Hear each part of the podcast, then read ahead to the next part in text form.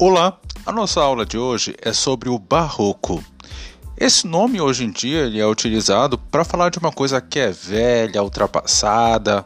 Só que o barroco também é uma escola literária que veio logo depois do quinhentismo, ou seja, esse quinhentismo também é chamado de literatura de informação.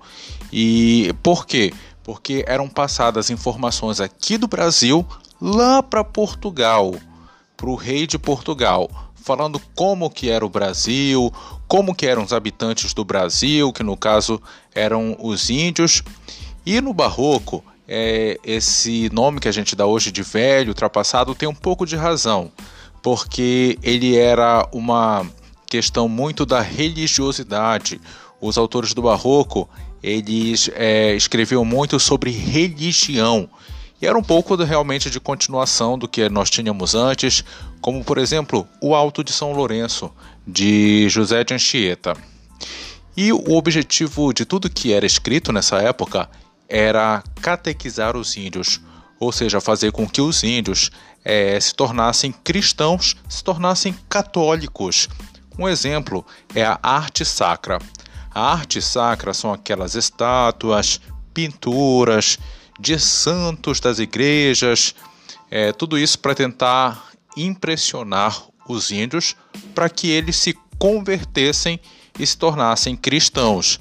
As próprias igrejas eram todas é, com detalhes de ouro, era muita riqueza, tudo isso para impressionar os índios, né? E como que eles escreviam? Com uma linguagem muito rebuscada, uma linguagem para impressionar realmente, fazendo um verdadeiro jogo de palavras. E a gente chama isso, esse jogo de palavras, de cultismo. Por quê? Porque eram palavras, eles eram cultos. Então daí é que vem esse nome de cultismo. E eles também faziam um jogo com as ideias, ou seja, com as concepções. E daí surge o nome de conceptismo. E eles também, os escritores barrocos, eles usam muitas figuras de linguagem, como por exemplo a antítese. A antítese nada mais é do que nós pegarmos ideias contrastantes, ideias opostas e unir as duas. É, unir essas duas ideias. Então a gente tem duas ideias opostas em uma mesma frase. Por exemplo, é, pequenas permissões abrem espaços para grandes invasões.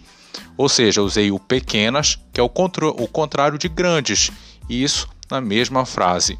E nós temos que atentar que as figuras de linguagem elas também podem ser figuras de linguagem, vi, figuras de linguagem visuais, que, por exemplo, numa publicidade, eles podem utilizar é, duas ideias contrastantes, utilizar de repente na mesma numa, num, num anúncio, utilizar um boneco grande e um boneco pequeno juntos.